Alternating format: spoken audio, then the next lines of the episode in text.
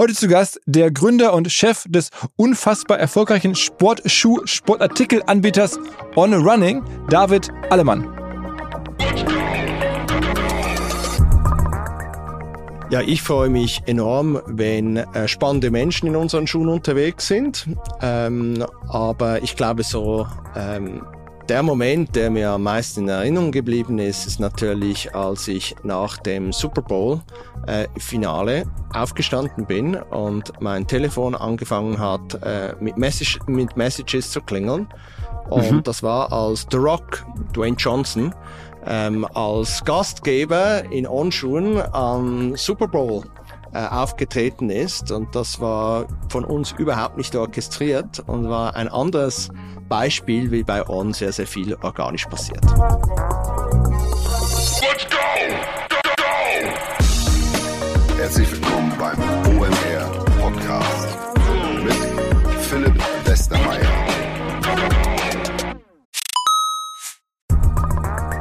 Ihr werdet euch wahrscheinlich fragen, warum unser Partner SalesViewer hier so oft im Podcast wirbt. Aber das ist relativ einfach zu erklären, denn wenn wir hier mittels Podcast Reichweite für SalesViewer erzeugen, dann besuchen natürlich auch hunderte von Menschen die Website von SalesViewer und SalesViewer kann dann mit dem eigenen Tool die Website-Besucher oder deren Firmen vor allen Dingen mit Klarnamen entschlüsseln. Also Podcast-Werbung führt zwangsläufig zu immer mehr Website-Besuchern und Website-Besucher lassen sich in Firmen Klarnamen von SalesViewer entschlüsseln und zu neuen B2B-Kunden machen. Und natürlich auch wir bei OMR sind sehr zufrieden mit SalesViewer, nicht nur als Kunde, sondern auch als Partner. Wir setzen deren Tool ebenfalls ein zur eigenen B2B-Lead-Generierung und entschlüsseln damit die Website-Besucher von OMR, OMR Reviews oder anderen Tochterfirmen. Man sieht einfach, wer eure Webseiten besucht hat und wofür sich potenzielle Kunden interessiert haben. Neben uns, also OMR, sitzen aber auch noch deutlich größere Firmen wie Stepstone, Avato Systems, Sport5, Talon One oder die Vodafone-Tochter Grand Centrix bereits auf SalesViewer und generieren damit täglich neue B2B-Leads. SalesViewer ist bekanntlich auf unserem hauseigenen Software-Bewertungsportal OMR Reviews das bestbewertete Tool in gleich drei Kategorien und kann jederzeit kostenlos getestet werden. Wer also sehen möchte, wer auf der eigenen Website drauf war und diese Person dann am besten zu Kunden verwandeln möchte, der kann das alles kostenlos ausprobieren. salesviewer.com slash OMR.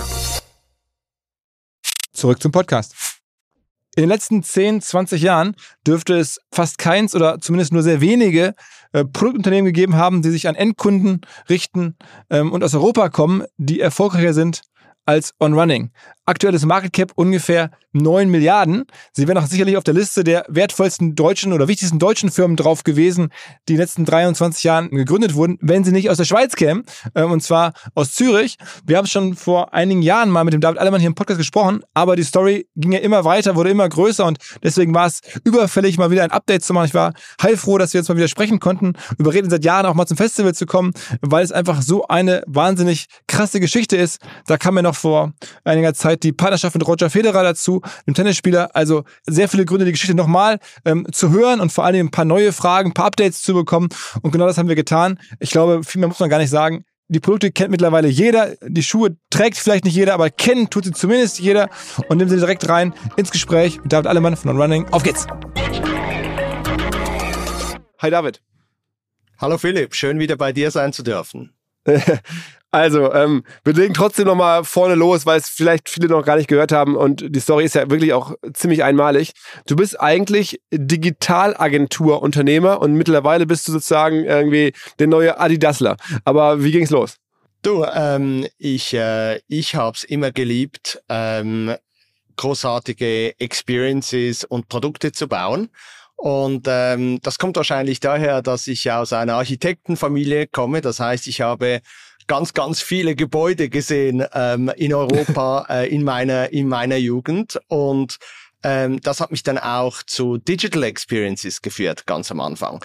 Das heißt, ich war immer so an der Schnittstelle zwischen ähm, Design, Business und, und Building. Und ähm, äh, so kam es auch, dass ich äh, äh, digitales Marketing gemacht habe, Werbung gemacht habe, dass ich in der Designbranche äh, war. Das heißt, ich habe für Vitra mit einiger der führenden Designern habe ich äh, Stühle und auch Gebäude entwickeln dürfen. Und mhm. äh, äh es war immer so an der Schnittstelle zwischen Funktion und, und Design. Aber bist du vom Studium her BWLer oder, oder Designer oder? Nein, ich, äh, ich habe ursprünglich Jura studiert, weiß auch nicht mehr genau warum, aber habe dann äh, mein Studium auf der einen Seite mit Illustrator 1.0 Kurses ähm, für Designer verdient und auf der anderen Seite haben wir eine Partyorganisation gegründet. Also das war schon, äh, wir, ich, ich habe es dann versucht, etwas aufzulockern, aber ich habe, äh, glaube ich, zwei Wochen nach dem, äh, nach dem Studiumabschluss habe ich äh, dann eine Digitalagentur mitgegründet gegründet, weil das waren so die Anfänge des Internet. Also muss ich vorstellen, das war 1995. Das war äh, Yahoo war die die die Key Search Engine. Ähm, mhm. Also das war sehr sehr spannend dort die Anfänge mitzuerleben. Und dann hast du das wie lange gemacht, die Digitalagentur? Dann habe ich das ein paar Jahre gemacht, war mal kurz noch bei McKinsey, um so etwas mein BWL nachzuholen. Ähm, aber es war dann äh, vor allem viel Zeit im Marketing und Design.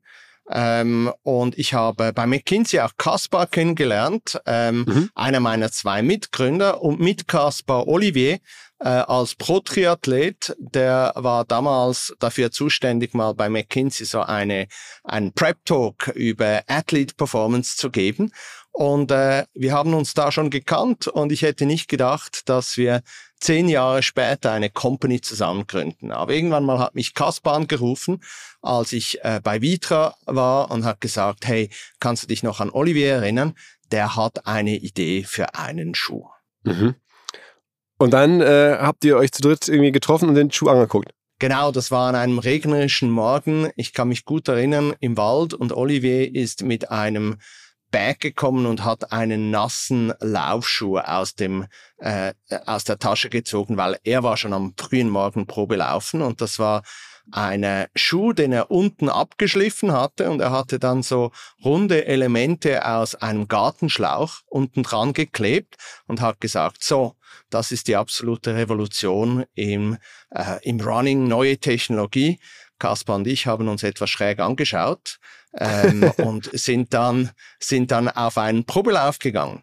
Und dieser Probelauf, der war, der war ziemlich speziell, weil ähm, äh, vielleicht äh, kannst du dich erinnern, als du das erste Mal mit einem Full Suspension Mountainbike gefahren bist oder so das erste Mal mhm. mit einem Carving Ski, das hat das, das, äh, das, das Biken oder das Skifahren hat das komplett verändert und wir hatten das Gefühl, hey, da ist etwas, da ist ein komplett neues Laufgefühl und äh, so ist das gestartet. Und das war dann auch schon so 2010 dieses Treffen? Das war 2009 noch und äh, wir hatten natürlich dann äh, auch uns äh, gefragt, hey, ist das komplett ähm, crazy, ähm, aus der Schweiz raus eine neue Laufschuhmarke starten zu wollen. Und äh, so haben wir äh, so etwas ein paar Wochen rumgeeiert. Und dann gingen wir auf einen langen, langen äh, Hike in den, in den Schweizer Bergen, äh, wo wir das alles äh, durchgesprochen haben, während wir da den Berg aufgekaxelt sind. Und äh, irgendwann sind wir zum Schluss gekommen, hey, die Schweiz ist eigentlich ein so sicherer Ort. Ähm, wenn wir das Risiko nicht nehmen können, wer dann? Ihr wart dann schon so befreundet, kann man sagen, ihr drei, ne? Und, äh, also zumindest du und Kaspar und, und Olivier, ihr kanntet euch ganz gut. Das war dann so der Ausgangspunkt wir kannten uns ganz gut und äh, hatten ja auch äh, viel zusammen gemacht. Mit Caspar habe ich vorher schon ähm, zuerst bei McKinsey und dann in, hab, äh, war er mit mir in der Werbung. Ähm, wir haben schon äh, vier, fünf Jahre zusammengearbeitet. Also wir kannten uns wirklich gut. Das ist zwar aus einer Freundschaft raus entstanden. Und dann haben wir gesagt, wir machen's. Ähm, Kaspar ist losgegangen und hat ähm, sich gemeldet bei den führenden Laufsportpartnern, ähm, ähm, also also der Running Shop um die Ecke, bei dem die ganze Lauf-Community ist und mhm. ging los mit einem Bag und Prototypen, die ich mitgebracht hatte aus äh, Asien, weil ich dann äh, dafür zuständig war, zuerst mal die Schuhe zu designen und dann auch zu produzieren. Das heißt, ich habe ganz viel Zeit in Asien verbracht und so der Durchbruch kam schon nach ein paar Wochen, weil da hat uns ähm, die, ähm, die führende Sportmesse in Europa angerufen, die ISPO, und hat gesagt, mhm. hey, ihr habt mit euren Prototypen den großen äh, Brand New Award gewonnen. Das ist so der Newcomer Award und da sind wir nach München gereist und da war unser Schuh schon auf großen Plakaten außen an der ISPO und so haben wir einen recht schnellen Start hingelegt. Okay, und wer hat das damals als erstes mitfinanziert oder habt ihr das alles selber finanziert die ersten Jahre? Wir haben alles unser hart verdientes Geld zusammengekratzt. Olivier hat alle seine ähm, Winnerprämien aus seiner professionellen ähm, Triathletenkarriere zusammengekratzt. Und so haben wir mal zuerst alles selbst in einen Pot geworfen und dann haben wir so unter äh, Friends und Family noch äh, ein paar gute Freunde gefunden, die noch, auch noch etwas reingeworfen haben. Also das heißt, das war so unser, unser, unser Startpot. Okay, ähm, aber das war dann, kannst du eine Größenordnung sagen, wie viel Geld da am Anfang reingeflossen ist, so in den ersten Jahren? Das waren ein paar hunderttausend, das waren ein paar hunderttausend Schweizer Franken. Ähm, und das hat uns mal so über die erste ähm, Phase gebracht, also eigentlich so die Startphase mit erster Produktion, erste Händler suchen, erstes Marketing. Und dann hatten wir dann ähm, erste Investoren, also mehr so Angel Investors aus unserem Bekannten- und Freundeskreis, wir waren da relativ gut vernetzt und das war so die erste Phase vielleicht der ersten zwei, drei Jahre von On. Okay, und dann kamen irgendwann die Profi-Investoren?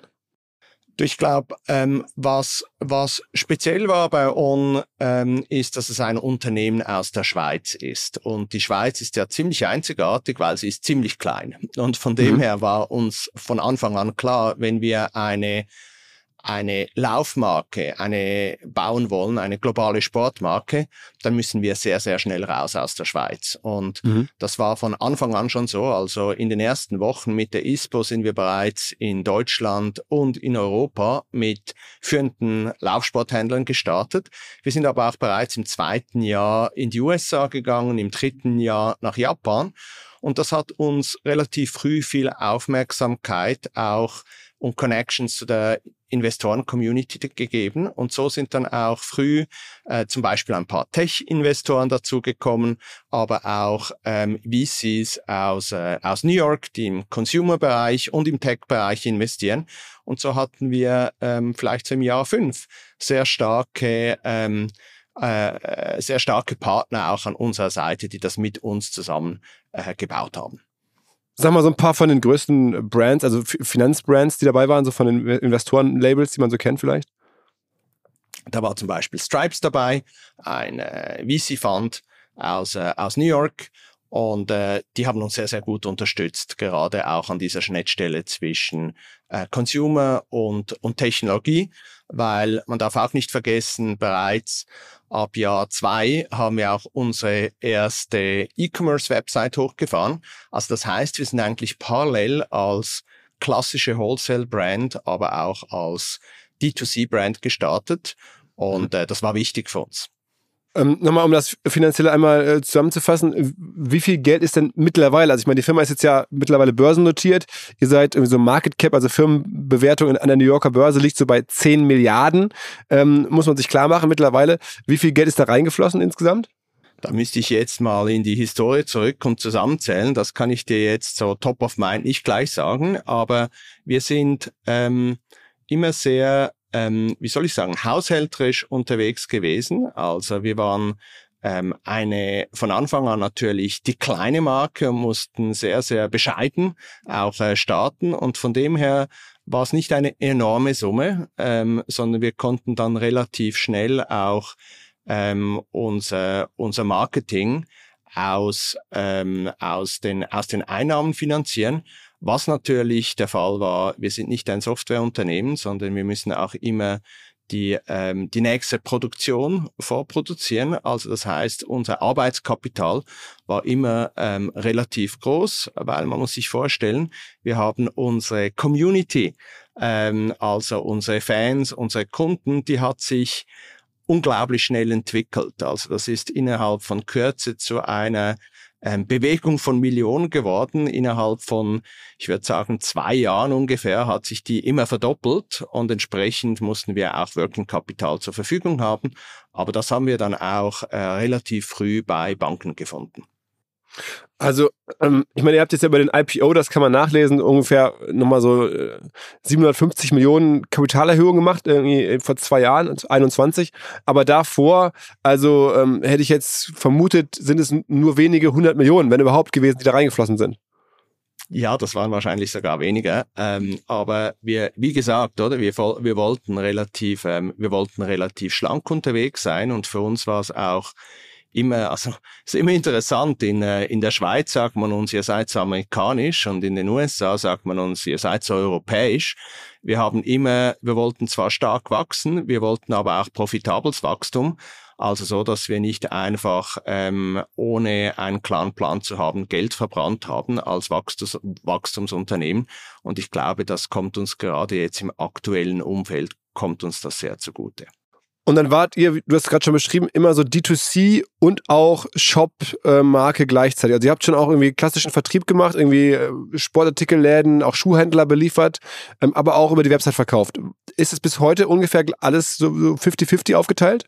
Für uns war es enorm wichtig, dass wir aus Running rausgestartet sind und von dem her unsere allerersten Kunden waren eigentlich Athleten. Es haben uns ganz früh Athleten angerufen, zum Beispiel Tekla Roop, die sich ein paar Wochen ähm, nach Start gemeldet hat und gesagt, hey, ich habe von Freunden äh, diese Schuhe bekommen und das sind die besten Schuhe, in denen ich je gelaufen bin. Und wir haben dann sie fast nicht am Telefon verstanden, haben dann aber nach dem Call rausgefunden, das war Tegla Roop, ähm, eine, eine ähm, Weltmeisterin im Marathon. Ähm, und so sind sehr früh viele Athleten zu uns gekommen. Und für uns war sehr klar, wenn wir eine Laufschuhmarke, die sich über Technologie, über die Einzigartigkeit der Technologie und dann das Laufgefühl differenziert, dann müssen wir auch andere haben, die darüber sprechen und von dem überzeugt sind. Also zuerst Athleten, ähm, auf der anderen Seite aber dann auch die Laufsportspezialisten, die ja häufig die besten Berater sind ähm, für, für, für Läufer. Und so haben wir zuerst hauptsächlich ein Netzwerk von vielleicht etwa 1000 Laufsportspezialisten über, über die verschiedenen Länder verteilt aufgebaut. Das war eigentlich der Start. Aber gleichzeitig wollten wir auch eine direkte Verbindung zu unseren Fans, zu unserer Community bauen, ähm, erzählen, was wir machen, mit ihnen direkt verbunden sein. Und das war eigentlich der Start in, äh, in das digitale Marketing und auch in E-Commerce. Mhm. Ähm, also das heißt, du hast jetzt so den genauen Breakdown nicht verraten. Es war dann am Anfang scheinbar sehr stark auch Laden oder, oder Einzelhandelsgetrieben über die Lauf, Laufshops, aber mittlerweile ähm, habe ich das Gefühl, ist auch eure Website oder, oder der, der Onlinehandel muss ein großer Teil sein. Absolut. Also die Website ist etwa ein Drittel unseres Business.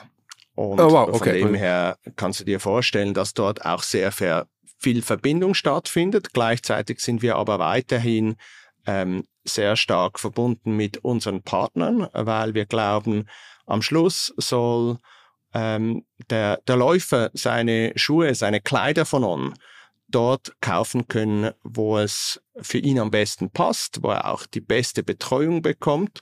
Und das kann manchmal digital sein, manchmal kann es direkt in einem physischen Laden sein.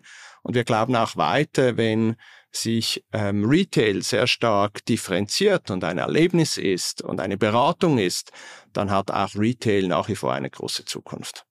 Okay, sag mal vielleicht so aus der frühen Phase so ein, zwei besondere äh, Wendepunkte oder, oder Beschleunigungspunkte, wo es halt, die wichtig waren. Ich meine, die ist ja noch gar nicht so lange her. Wir reden ja von der Gründung in 2010. Das ist ja erst 13 Jahre her. Jetzt ist es eine 10 Milliarden Firma. Aber was waren so in den ersten 5, 6, 7 Jahren ähm, die ganz besonderen Momente, die euch stark beschleunigt haben? Ich glaube, ganz am Anfang war es wirklich, wir haben an diese Technologie geglaubt. Und am Schluss ist Technologie nach wie vor der Kern von On. Wir sind eine Innovations- Company, ein Innovationsteam. Und dass wir diese Technologie, ähm, die aus diesem Cloud-Tech besteht, also diese, diesen Hohlelementen, die nicht nur ähm, vertikale Dämpfung geben, sondern auch horizontale Dämpfung uns eigentlich erlauben, dass du sehr weich landest, aber dann mit viel, viel Energie abstößt. Das ist auch unser globales Patent, dass wir das bauen konnten überhaupt. Das war nicht, gar nicht so einfach und dass es auch auf eine solche Resonanz gestoßen ist bei der, der, der Profiläufer-Community. Das war mal der erste wichtige Schritt und das fand dann auch diese Anerkennung an der ISPO und durch viele äh, Weltmeistertitel, die damit gewonnen wurden. Also diesen, diese Hürde zu nehmen und auch ernst genommen zu werden von zuerst mal den Händlern, von der Industrie und dann natürlich von der, von der Lauf-Community. Ähm, und ich glaube dann, ein nächster Schritt war, dass ähm, wir ähm, zu einem zu einem zu einem Mund zu Mund Phänomen geworden sind. Das heißt, was wir mhm. festgestellt haben, ist, Läufer, nicht nur Profiläufer, sondern auch ähm, äh, ganz normale ähm, Freizeitläufer, die haben den Schuh geliebt und die haben mhm. den ähm, an, ihren, an ihre Laufgruppe, an ihre besten Freunde weiterempfohlen. Wir haben so viel, von so vielen Leuten gehört, die ihn äh, auf die Festtage hin verschenkt haben, weil sie so große Fans waren. Und so ist wirklich diese Community von Millionen entstanden. Ähm, gleichzeitig haben wir natürlich auch ganz viel über übers Laufen und alles drumherum erzählt, ähm, weil wir ja die Möglichkeit hatten über digitale Kanäle. Habt ihr das dann irgendwie besonders versucht zu unterstützen? Also dieses, am Ende ist es ja Word of Mouth. Also die, der Vertrieb, den du gerade beschreibst, ist ja sozusagen Weiterempfehlung, Recommendation, ähm, irgendwelche Praktiken, um das weiter zu fördern? Ja, selbstverständlich. Ich meine, wir haben mit sehr, sehr vielen Athleten immer sehr, sehr direkt zusammengearbeitet. Sie haben Input gegeben in unsere Innovation. Na, wenn du jetzt momentan schaust, also zum Beispiel Helen Obiri, ähm, die erst ihren zweiten Marathon gelaufen ist in ihrem Leben. Der erste war in New York ähm, und der zweite war jetzt Boston. Und Boston hat sie gewonnen in unserem neuesten Schuh oder zum Beispiel Gustav Iden und Christian Blumenfeld. Ähm, beides die führenden Triathleten momentan. Also da kommt eine Läufer-Community zusammen, die jetzt auch in unserem On Athletics Club äh, weltweit ähm, zusammen trainiert, die natürlich im Kern auch dann über ihre Erfahrung mit On erzählt haben. Aber selbstverständlich äh, sind wir auch rausgegangen, haben unzählige Stories erzählt und On ist gegründet worden als eine Digital Native Company, ähm, also 2010 und äh, du kannst dich erinnern, das war auch als dann eigentlich das digitale Ecosystem von Desktop auf Mobile gewechselt hat. Äh, 2008 war das erste iPhone und dann auch Social eine unglaubliche Beschleunigung Erfahrung hat. Und wir waren äh, genau in diesem Moment waren wir eigentlich bereit, eben die ganzen, ähm, die ganzen Stories von unseren Läufern, von unserer Community über diese Kanäle zu erzählen. Also Kanäle heißt dann vor allen Dingen Instagram oder heißt dann vor allen Dingen irgendwie, also TikTok ja noch nicht, ne, sondern eher so, also was war das für Kanäle? Ja, das sind, äh, das, das hat irgendwann mal bei Facebook angefangen, ist über Instagram weitergegangen. Jetzt ist es natürlich auch TikTok, es sind Podcasts, selbstverständlich. Ähm, mhm. Also wir nutzen eigentlich alle Kanäle. Wir machen sogar ein physisches Magazin, das nennt sich nicht On, sondern Off, das mhm. ähm, dann sozusagen okay. ein Long Read ist, weil manchmal ist ein Long Read auch wieder ein gutes Kontrastprogramm zu einem kurzen äh, Social Post. Ähm, und so erzählen wir diese, diese Geschichten und mit uns erzählen diese Geschichten Athleten, unsere, unsere Community. Und so ist eigentlich On über Word of Mouth ähm, am Anfang groß geworden. Aber ihr habt schon im Vergleich zu anderen sagen wir mal, Sportmarken, ich habe das mal so ein bisschen verglichen, eine relativ geringe Marketingquote. Also ähm, man kann das nicht so ganz genau sehen und das ist ja auch so ein, so ein 1 zu 1 Vergleich, ist ein bisschen unfair, weil, weil äh, Nike oder andere machen ja nochmal andere Sportprodukte. Also ihr macht ja im Wesentlichen Schuhe, die machen ja noch ganz andere Sachen, aber man hat das Gefühl, eure Marketingquote ist recht gering. Wahrscheinlich geben wir für Marketing ähm, etwa gleich viel aus wie vergleichbare Sportunternehmen. Ähm, aber es ist halt vielleicht mehr aus der, ähm, aus der Idee von On und aus dem Running ausgeboren, dass wir wirklich die, die, die Geschichten rund um den Sport erzählen. Und ich glaube, da gibt es einen wichtigen Aspekt, was wir 2010 auch herausgefunden haben, ist, dass sich die Beziehung zu Sport auch verändert. Äh, vor langer Zeit war Sport für viele Menschen mehr eine Wochenendaktivität. Und wenn wir heute Sport anschauen, dann ist es eigentlich in vielen unterschiedlichen Formen Teil unseres täglichen Lebens geworden. Viele unserer äh, Fans sagen uns, hey, ich mache jeden Tag Sport. Ein Teil davon ist Laufen, vielleicht ist ein anderer Teil ist ähm, Yoga, ist Breathing Exercises, ist Pilates, ist Stretching, ist Hiking. Also Sport ist wirklich ein Teil unseres Lebens geworden. Und von dem her ähm, geht es uns darum, dass wir die Leute zur Bewegung bringen, weil wir das Gefühl haben, ähm, wenn man laufen geht, und man kennt das zum Beispiel, wenn du mal an einem regnerischen Tag am frühen Morgen rausgehst und sagst, hey, muss ich jetzt wirklich? Und du gehst und du kommst zurück, du bereust es nie, sondern es ist dieses äh, Gefühl, dass nicht nur äh, du etwas für deinen Körper getan hast, dass du, dass du in Schweiß ausgebrochen bist, sondern es hat sich auch etwas in deinem Geist bewegt. Also das heißt, häufig kommt man doch etwas optimistischer ähm, zurück. Man hat eine neue Perspektive, vielleicht hat man eine neue Idee. Und das ist sehr stark der Kern von On, dass wir glauben, ähm, dieses Dream On, oder? Dass, äh, dass, man, dass man weiterdenkt, dass man weiter träumt, dass das auch Teil einer modernen Sportmarke ist. Gibt es noch andere äh, so Megatrends oder so Lücken, die euch geholfen haben? Also wir haben jetzt erarbeitet, so diese Digitalisierungswelle, immer mehr so Mobile-Applikationen von Instagram bis heute TikTok, dann irgendwie so die Veränderung des, des, des Sports in der Gesellschaft. Ähm, Gibt es noch irgendwas Drittes, was dir einfallen würde, was sozusagen euren Erfolg ja sozusagen indirekt ermöglicht hat? Ja, ich glaube, was auch passiert ist, weil Sport so ein starker Teil unseres, unseres Lebens geworden ist, haben sich natürlich auch die Gewohnheiten verändert, wie wir uns kleiden, wie wir mit Equipment umgehen. Und ich denke, ähm, heute, wenn man auf der Straße oder mal in der U-Bahn schaut, wahrscheinlich acht von zehn Menschen haben einen Sneaker an. Ähm, wir kleiden uns auch viel stärker mit funktionaler Kleidung, weil das unterstützt unseren, das ist das Richtige für unseren, unseren Lifestyle. Und On wurde sehr stark gegründet an dieser Schnittstelle zwischen Funktion und Design. Sehr stark auch aus unserer persönlichen Geschichte raus, Form follows Function. Und das war immer eine minimale Designsprache, die die Funktion perfekt unterstützt, den Schuh leicht macht.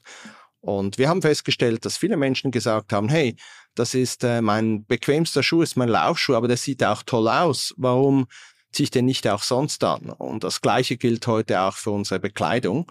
Und ich glaube, das ist etwas, das uns hilft, dass halt ähm, eine gut designte, ähm, funktionale Sportmarke auch sehr stark Teil des Alltags werden kann. Was glaubst denn du von euren Produkten? Wie viel Prozent werden wirklich zum aktiven Sportmachen verwendet und gekauft und wie viel werden mehr oder weniger für den Alltag gekauft? Wir sehen, wir machen ja auch regelmäßig ähm, Running Counts auf den führenden Laufstrecken und es ist unglaublich zu sehen, wie viele Menschen das mittlerweile in den rund 60 Ländern, in denen wir präsent sind, auf Laufstrecken unterwegs sind. Und von dem her, wir sind ja eine Marke, die aus dem Kernlaufen rauskommt. Von dem her würde ich davon ausgehen, dass, ähm, dass immer noch rund etwa 60 Prozent unserer Schuhe und auch unserer Bekleidung zum Laufen gebraucht wird. Aber dann gibt's natürlich Länder, in denen On schon sehr lange präsent ist, zum Beispiel äh, die Schweiz oder Deutschland ähm, oder auch Teile der USA wo man sieht, dass das auch sehr Teil, äh, dass On auch sehr Teil des, äh, des, ähm, des, des aktiven Tags geworden ist. Ist es eigentlich wirklich wahr, dass Deutschland der zweitgrößte Sneakermarkt der Welt ist?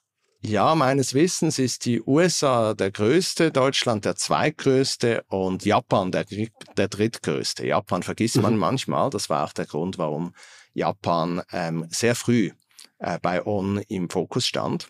Und ähm, das, äh, das verändert sich aber natürlich auch. Also es wird spannend sein zu sehen, was sind die, ähm, die ganz neuen Laufmärkte, die, äh, die kommen.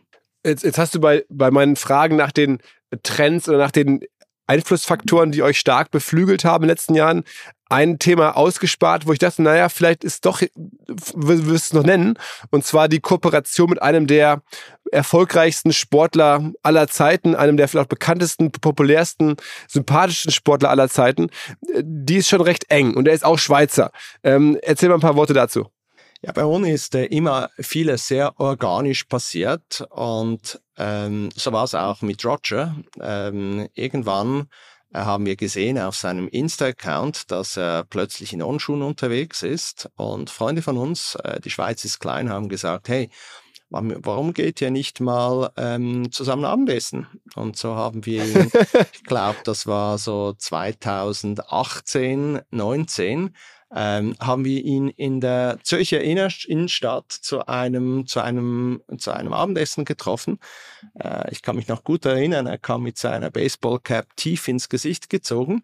Ähm, mhm. Und wir hatten einen super Abend. Ähm, und äh, es war äh, äh, unmittelbare Verbindung, weil wir haben selbstverständlich über Sport gesprochen, wir haben aber auch über Design gesprochen und am Ende des, äh, des, des Dinners hat er uns eine kleine Challenge mit auf den Weg gegeben und hat gesagt, hey, könnte man eure einzigartige Technologie CloudTech nicht auch in einen Tennisschuh bringen? Mhm. Und so haben wir uns vielleicht zwei Monate später bei uns im, im Lab getroffen und wir haben ihm gezeigt, wie das möglich ist, so dass man ähm, das eigentlich in der Sohle eines Tennisschuhs versteckt, CloudTech. Und Roger hat gefragt, hey, äh, wie kann ich, wie kann ich bei On dabei sein? Und wir haben ihm gesagt, hey, so das klassische Athletensponsoring, wo wir dir Geld geben und du bist die Spokesperson, das ist nicht so, das ist nicht so on. Warum kennen wir es nicht um und du gibst uns Geld und wirst ein Mit äh, Entrepreneur, ein Mitunternehmer mit uns? Und er hat gesagt, mhm. ja, das mache ich. Und so ist eine sehr, sehr enge Partnerschaft entstanden. Roger verbringt heute vielleicht 30, 40 Tage pro Jahr mit uns im Lab und wir entwickeln Schuhe, die Marke und das Business zusammen. Wow, 30, 40 Tage, ist, das ist jetzt, ich meine, gut, jetzt ist, ist er natürlich auch irgendwie ähm, sagen retired, aber äh, trotzdem ist es ja wahnsinnig viel Zeit. Das ist ja schon, äh, also schon fast wie ein richtiger Mitarbeiter. Kollege. Ich würde sagen, ein Mitunternehmer, aber ist tatsächlich so. Ich meine, da hilft natürlich auch die Nähe. Ähm, Roger ist im, äh, in, in, in Zürich zu Hause. Wir haben einen sehr, sehr guten Café bei On. Wir haben einen World Champion Barista bei uns und von dem her ist das auch immer gut, bei On schon mal mit dem Morgencafé zu starten. Man kann natürlich so im Netz ein bisschen nachlesen und, und, recherchieren. Ich vermute, du wirst jetzt keine Eckdaten sagen zu der genauen Kooperation, aber da wurden schon, also die Bewertung, die damals schon im Raum stand von On, war, war schon im, sagen wir mal, Bereich von, von Hunderten von Millionen, die die Firma damals schon wert war. Meine, meine Einschätzung oder meine Analyse. Ähm, und entsprechend hat er dann für, den, für die Anteile auch sehr viel Geld bezahlen müssen. Also da sind schon mehrere, sagen wir mal, Preisgelder von großen Turnieren sind an euch geflossen. Ich glaube, Roger hat mal gesagt in einem Interview, dass es ein nicht unerheblicher Betrag für ihn war. also wir reden dann unerheblich bei einem Roger Federer, der so Karriere, ähm, Karriere-Earnings hat von über 100 Millionen. Ähm, dann ist das schon wahrscheinlich 40, 50, 60 Millionen, kann ich mir vorstellen, die da reingeflossen sind. Äh, das würdest du jetzt nicht verneinen, wahrscheinlich, oder? Da musst du Roger fragen, was für ihn erheblich oder unerheblich ist. okay, aber jedenfalls hat er auch wahnsinnig profitiert, weil dieses Geld hat sich in den letzten Jahren ja, also vielleicht verzehnfacht oder zumindest mal versechsfacht oder so aufgrund der Wertentwicklung. Er war ja auch noch Investor vor dem IPO, ne? Das ist so. Wir reden aber eigentlich wenig über Geld, sondern ähm, wir haben enorm viel Spaß daran, etwas zusammenzubauen. Und ich glaube, das ist das Wichtige und das ist auch, warum Roger damals gesagt hat, hey, ich möchte da dabei sein. Und für uns hat sich diese Art der Partnerschaft, wo wir alle zusammen Mitunternehmer sind, enorm bewährt, weil wir haben alle die gleiche Energie, die gleiche Passion, die gleichen Interessen. Beschreib mal, wie man so Technologie kommuniziert, weil ohne dass man den Schuh anhat, kann man ja ähm, kaum verstehen, was jetzt bei euch besonders ist. Und gerade im Sportbereich sagen ja Nike und andere auch sehr stark, sie sind innovativ, sie haben ständig neue äh, Produkte, neue Technologien. Ähm, das, das, ist ja so ein bisschen die Geschichte von, von, von Sportmarken, dass man da versucht, ständig darauf hinzuweisen. Ähm, aber so, also wie kann man sich da differenzieren? Du hast absolut recht. Man muss sie natürlich schon auch ausprobieren. Und äh, da wurde so viel erzählt in der Sportbranche, ähm, dass man halt manchmal auch nicht mehr ganz so glaubt. Und darum haben wir ganz am Anfang, als wir gestartet sind, ähm, haben wir T-Shirts gedruckt, haben die getragen an der ISPO und die sagten, hey, wir sprechen nicht über den Schuh. Und bevor nicht jemand reingestanden ist und dieses Laufgefühl erlebt hat und die Leichtigkeit, ähm, haben wir auch nicht über den Schuh gesprochen. Und das hat dann auch dazu geführt, dass wir gesagt haben, hey, wir brauchen eigentlich Partner, die über den Schuh sprechen, so damit, damit wir das nicht müssen. Und das waren die führenden Athleten, die führenden Sportfachhändler, ähm, digitalen Bereich, die Influencer, die eben ähm, über ihr Erlebnis, Erlebnis erzählt haben. Und ich glaube, das ist auch die neue Art, wie man über einzigartige Technologie spricht. Also am Ende andere Leute reden lassen, nicht selber sprechen. Ich glaube, das ist immer am besten, wenn andere von etwas überzeugt sind, weil dann ist es nicht mehr Marketing, sondern es ist Community und Conviction. Und was wir auch nicht vergessen dürfen, ist, dass wir das Privileg haben, dass wir ein unglaubliches Team gebaut haben, wo aus unterschiedlichsten Innovationsindustrien ähm, Sport, ähm, Scientists, Designer ähm, äh, zu uns gekommen sind. Und die helfen natürlich auch mit, über diese Technologie zu sprechen. Äh, wir sind ganz bescheiden gestartet. Ich kann mich erinnern, ganz am Anfang haben wir in einer Schreinerwerkstatt aus Gummi die ersten Sohlen zusammen montiert und jetzt zu sehen, wie wir ähm, einige der besten Foams der Industrie produzieren, ähm, mit FEM-Modeling, also mit computermodellierten Sohlen unterwegs sind, mit dem Speedboard, einer Energy Transition Plate, die bereits seit 2013 im Schuh ist, aber laufend weiterentwickelt wurde. Ähm, das ist schon unglaublich und diese Stories, die, äh, die gehen natürlich auch aus. Designst du eigentlich auch noch selber an den Schuhen mit? Also, oder, oder ist es mittlerweile, gibt es da jetzt einfach bei euch Mitarbeiter, die das machen? Wir haben ein, ein großes Team, also es sind rund äh, etwa 300 ähm, äh, unserer Mitarbeiter, die im Innovationsteam und im Produktentwicklungsteam arbeiten. Aber wir als Gründer, Kaspar, Olivier und ich, verbringen nach wie vor sehr, sehr viel Zeit mit diesem Team zusammen. Das heißt, das bedeutet für uns etwa 40 bis 50 Tage pro Jahr im Lab.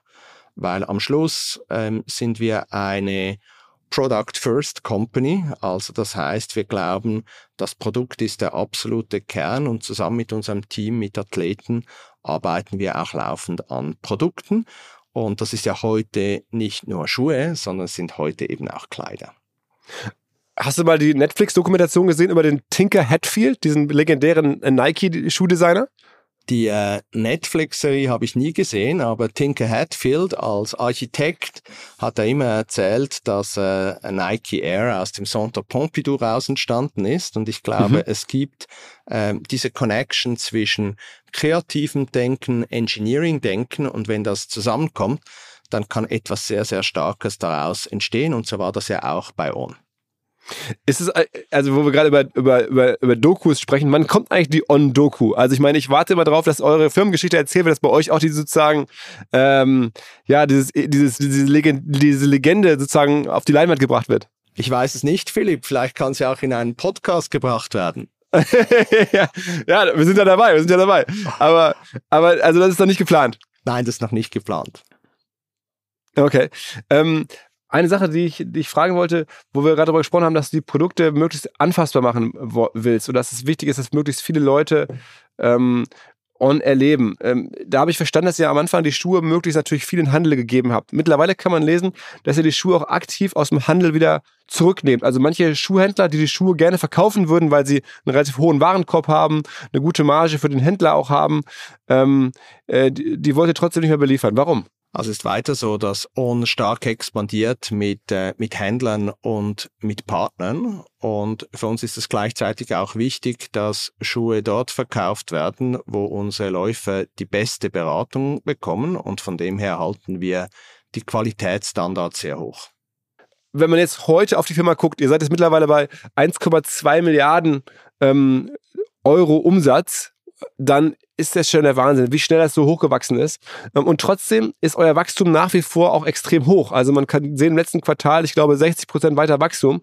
Ähm, wo kommt dieses Wachstum her? Auf der einen Seite, wir sind immer noch eine kleine Company im weltweiten Markt für Laufschuhe, Sportschuhe, Bekleidung. Und von dem her, äh, glaube ich, ist das Potenzial immer noch sehr, sehr groß, um ähm, neue Fans zu gewinnen.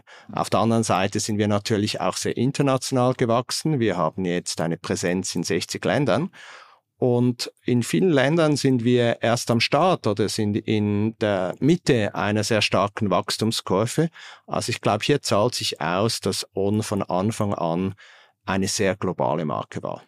Aber kannst du noch ein bisschen konkreter ähm, sagen oder auch selber greifen, wo das Wachstum herkommt? Also nehmt ihr anderen Wettbewerbern aktiv Marktanteile ab oder ist es vor allen Dingen das Wachstum in den USA, weil halt die USA generell so groß sind und die Skaleneffekte so krass sind, wie man sie als Europäer häufig gar nicht begreifen kann? Äh, wohin attribuierst du dieses Wachstum?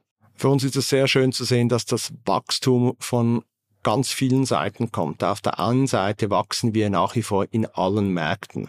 Ähm, mhm. Auf der anderen Seite ist es natürlich auch so, dass der Markt insgesamt wächst. Wir hatten darüber gespro gesprochen, dass Sport Teil des Lebens wird und von dem her äh, nimmt Sport teilweise auch ähm, klassisch anderen äh, Schuhkategorien oder Kleiderkategorien Marktanteil weg und vereinzelt werden wir auch Mitbewerbern Marktanteile wegnehmen und vielleicht der letzte Punkt ist noch, dass natürlich On auch in weitere Kategorien expandiert. Und welche Kategorien sind das? Ja, du hast es gesehen, Philipp. Ähm, Tennis ist unser zweiter Sport. Wir haben über Roger gesprochen. Äh, mhm. Wir sprechen jetzt aber auch über Iga Swiatek, die äh, äh, weibliche Weltranglisten Nummer eins äh, über Ben Shelton, ähm, der als junger amerikanischer ähm, Tennisplayer dazugekommen ist. Also das heißt, wir bauen Tennis für uns. Und wir gehen auch jünger, das heißt, äh, sind vor kurzem dazugekommen. Das heißt, unsere weltweite Fan-Community, die häufig auch Eltern sind, ähm, die geben On auch an ihre Kinder weiter. Okay. Und regional, aber ist es, ist es, ist USA schon überproportional im Wachstum?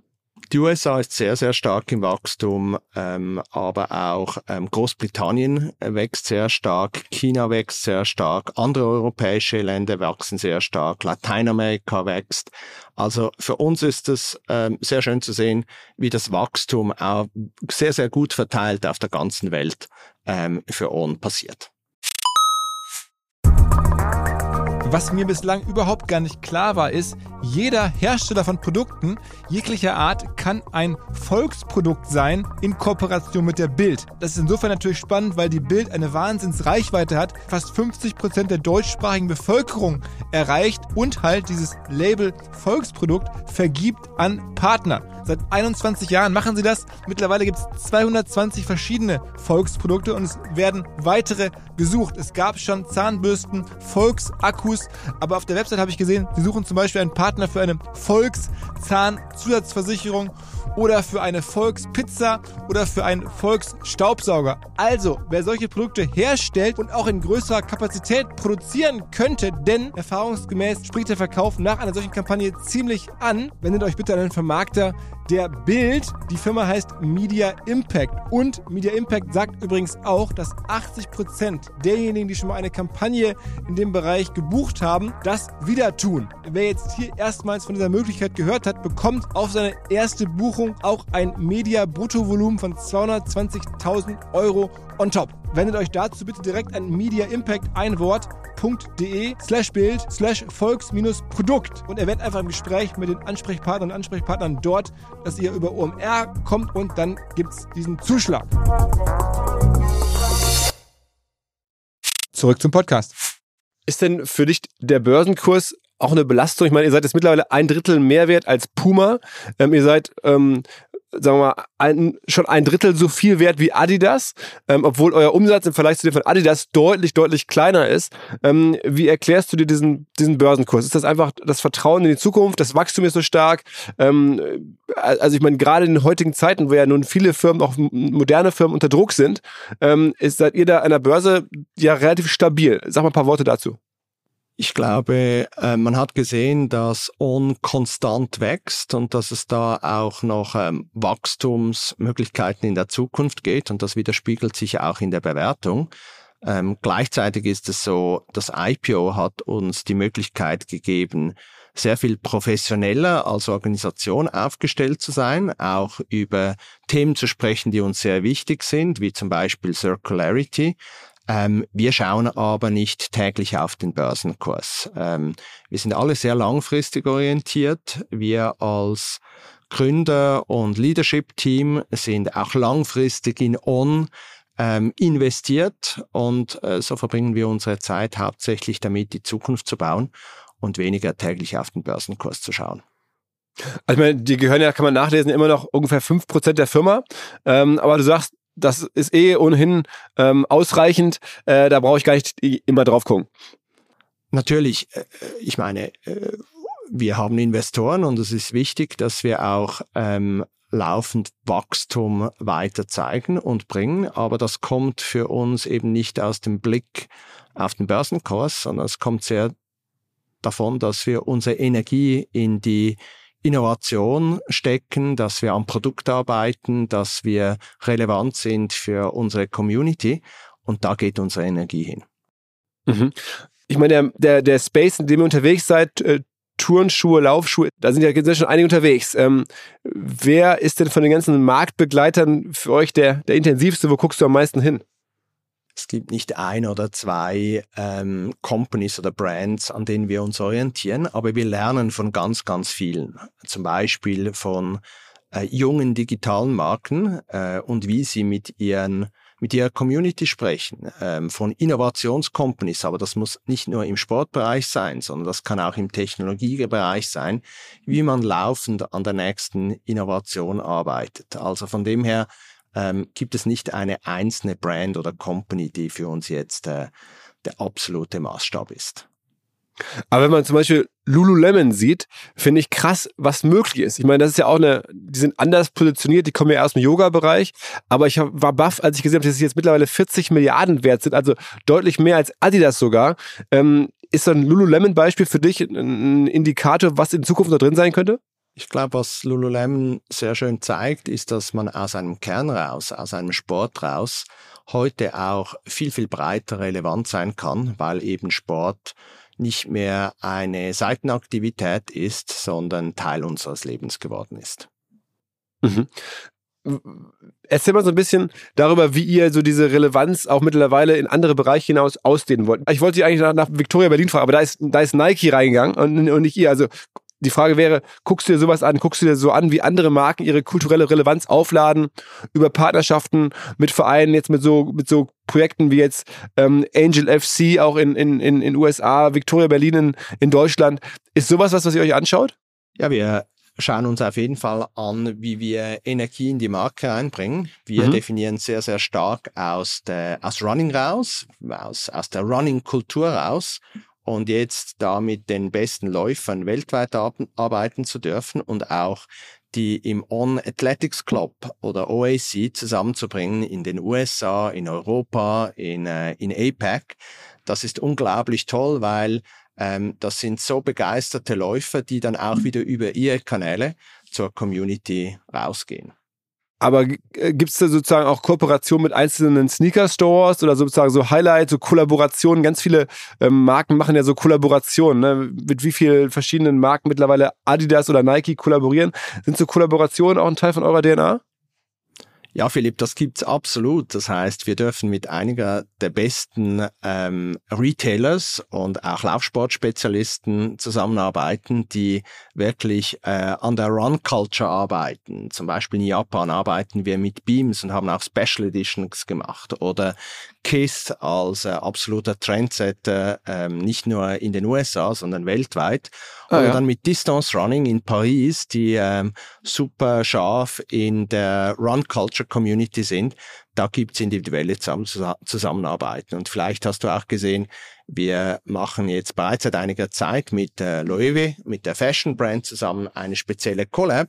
Die ist auch sehr organisch entstanden, weil J.W. Anderson uns angerufen hat und gesagt hat, hey, ich bin den ganzen Tag in euren Schuhen unterwegs. Ich finde es fantastisch, was ihr macht. Und dann haben wir angefangen, unsere Teams zusammenzubringen und zu überlegen, was wir zusammen machen wollen.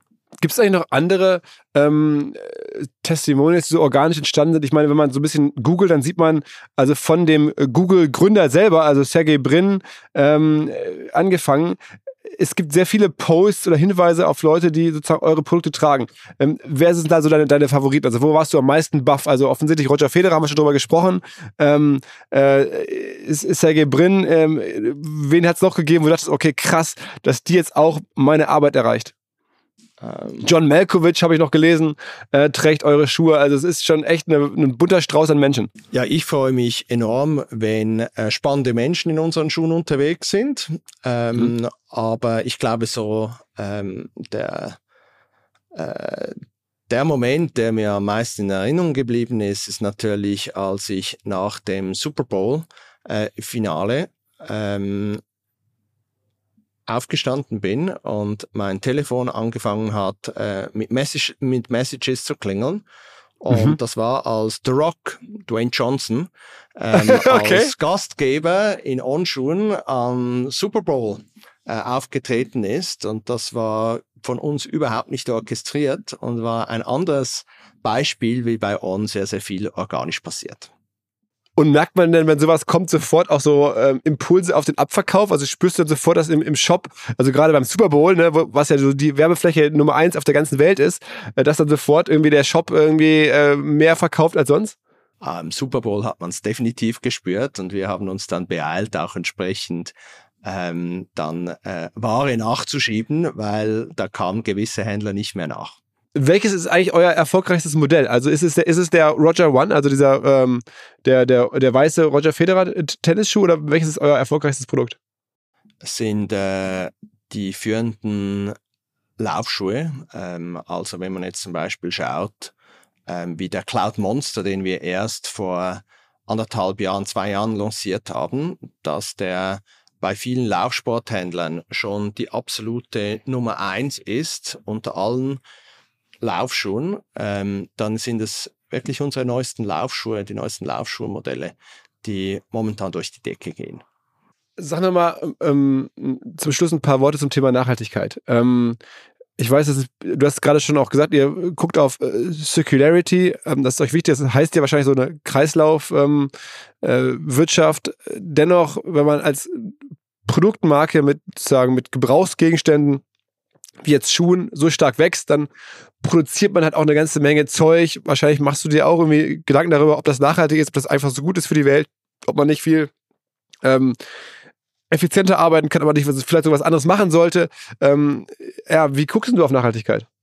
Ja, für uns ist das natürlich ein ganz wichtiges Thema. Ich meine, wir sind eine Marke aus den Schweizer Bergen. Wir verbringen laufenderweise ganz viel Zeit in der Natur und von dem her, wie wir unseren Planeten erhalten und auch weitergeben, ist für uns als Team ein ganz wichtiges Thema. Das Durchschnittsalter bei On ist 32 und wir beschäftigen uns mit diesem Thema bereits seit den frühen Jahren von On. Wir haben sehr früh angefangen, äh, die Materialpalette, die man bei On überhaupt für Schuhe und Bekleidung nutzen kann, zu limitieren auf, wiederverwer auf wiederverwertete, rezyklierte Materialien. Und nächstes Jahr mhm. werden wir so weit sein, dass bei On ähm, äh, 100% aller Polyester und Polyamide ähm, rezykliert sind.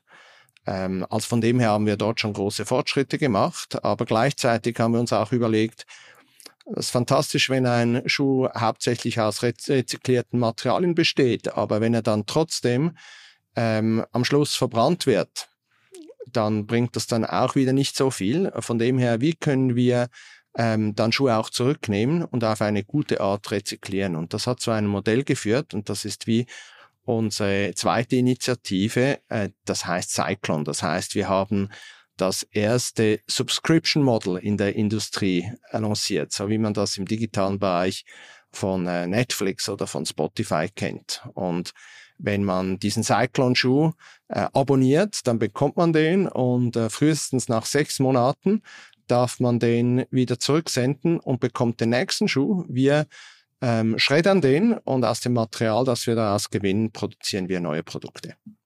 Also aber ist dann wird's wirklich ein, also der ist dann der Fußabdruck dieses Schuhs deutlich geringer als ähm, bei einem normalen Produkt? Selbstverständlich, weil ja nicht nur ähm, voll biobasierte Materialien im Fall von Cyclone benutzt werden, also kein Rohöl, sondern der wird aus Rizinusöl, also eigentlich aus Bohnenöl hergestellt und gleichzeitig wird dieses Material immer wieder neuen Produkten zugeführt. Also es geht eben nicht nur durch einen Zyklus, sondern durch ganz viele Zyklen, darum auch der Name Cyclone. Okay. Ähm, habt ihr das Gefühl, ihr seid äh, sozusagen äh, mit ganz vorne in der Industrie, was ähm, Nachhaltigkeit anbelangt? Ist das für euch was, wo ihr sagt, da müssen wir die Ersten sein? Oder ist es was, was man einfach jetzt normal mit bedient? Oder ist es was, worüber ihr auch differenzieren wollt?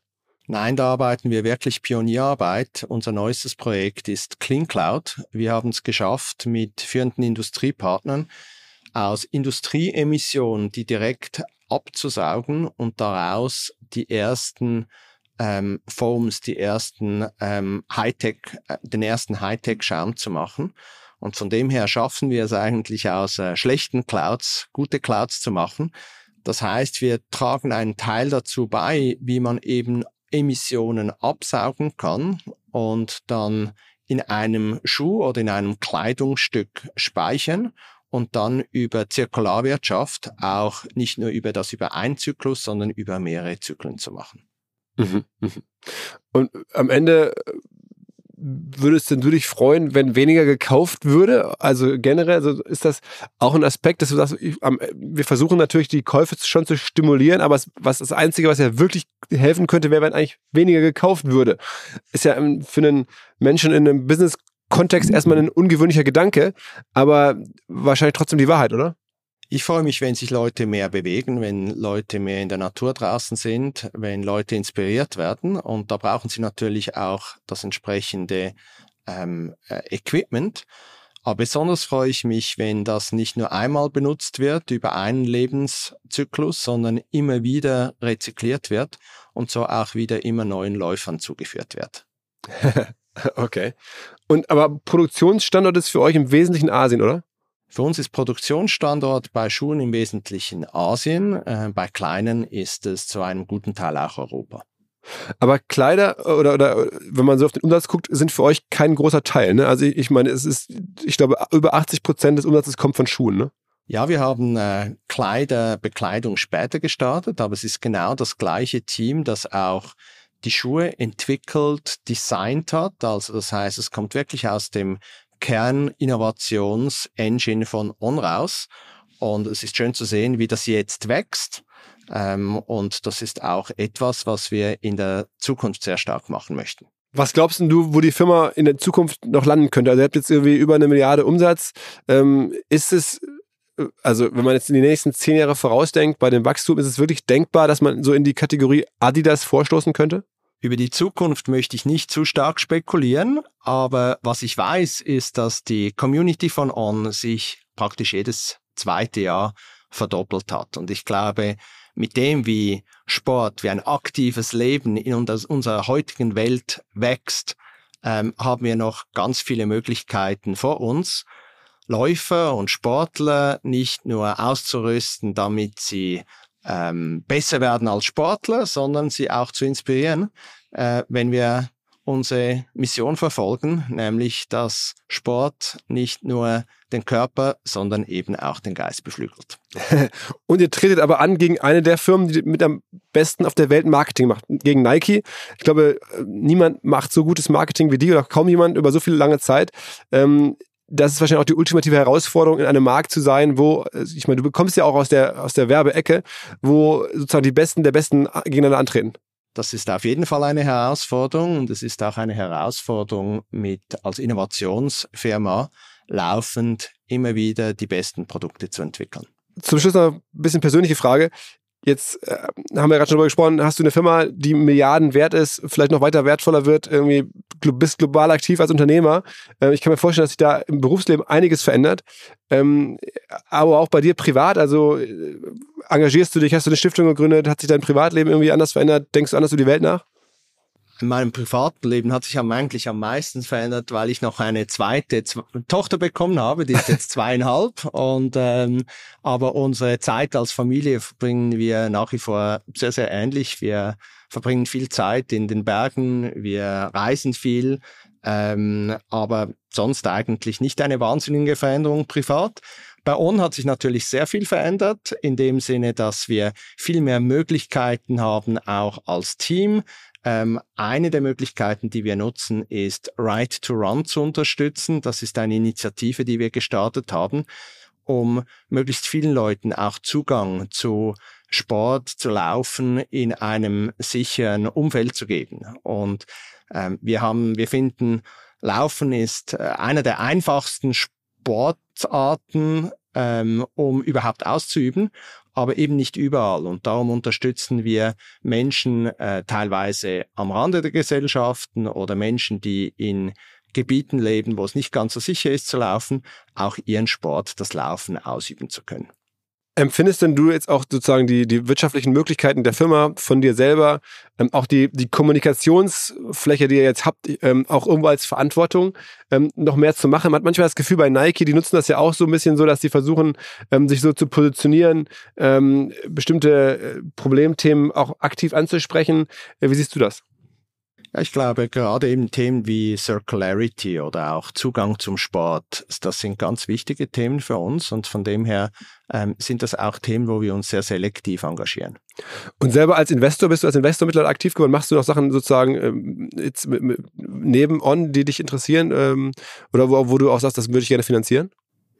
Ich bin sehr aktiv als Investor, aber nur in einer Company und das ist On, weil äh, der größte Teil meines Vermögens ist investiert in On. Okay, okay, okay, okay. Alles klar. Ähm, also es ist ja eine der seltenen Geschichten aus Europa heraus. Insofern ähm, werden wir es auf jeden Fall verfolgen. Ähm, ich glaube, äh, On, danach, daneben gibt es noch Spotify, einige Digitalfirmen. Das sind mit die größten Projekte, die, die in den letzten Jahren aus Europa rausgekommen sind. Ähm, ich drücke dir die Daumen, werde dich irgendwie überreden, demnächst mal nach Hamburg zu kommen zum Festival. Wie jedes Jahr mal gucken, ob ich es eines Tages schaffe. Ähm, das würde mich sehr freuen. Ja, ja, also ich bleib dran, ich bleib dran. Also wir sind jetzt ja gerade einmal durch, aber im nächsten Jahr in 24 wird es wieder soweit sein. Ich schreibe dich frühzeitig an und versuche dich hier einmal äh, in die in die deutsche Digital-Community reinzuholen. Ähm, also vielen, vielen Dank für deine Zeit. Super, herzlichen Dank. Tschüss, Philipp. Ciao, ciao. Tschüss, danke. Wir haben einen neuen Partner hier im Podcast, an dem wir mit OMR auch zu einem ganz, ganz kleinen Teil beteiligt sein dürfen. Die Rede ist von Along, eine Firma, die folgendes Problem löst. Und zwar B2B-Verkaufsprozesse sind sehr kompliziert meistens.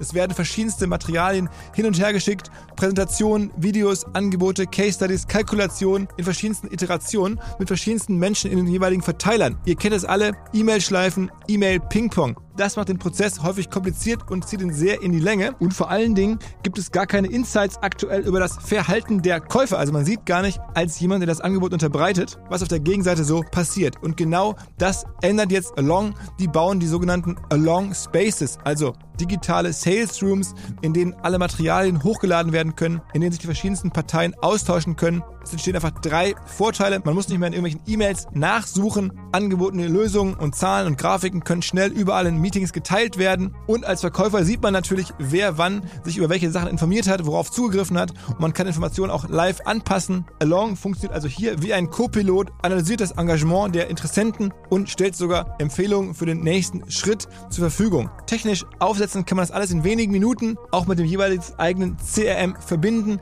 Das macht Along. Wir glauben auch deswegen dran, weil es im Bereich Digital Sales Rooms die Nummer eins ist auf unserer hauseigenen Softwareplattform auf OMR.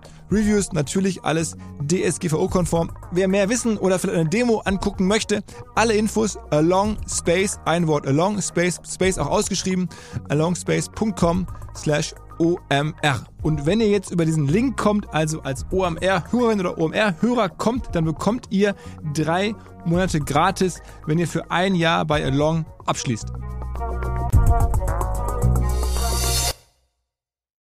Zurück zum Podcast.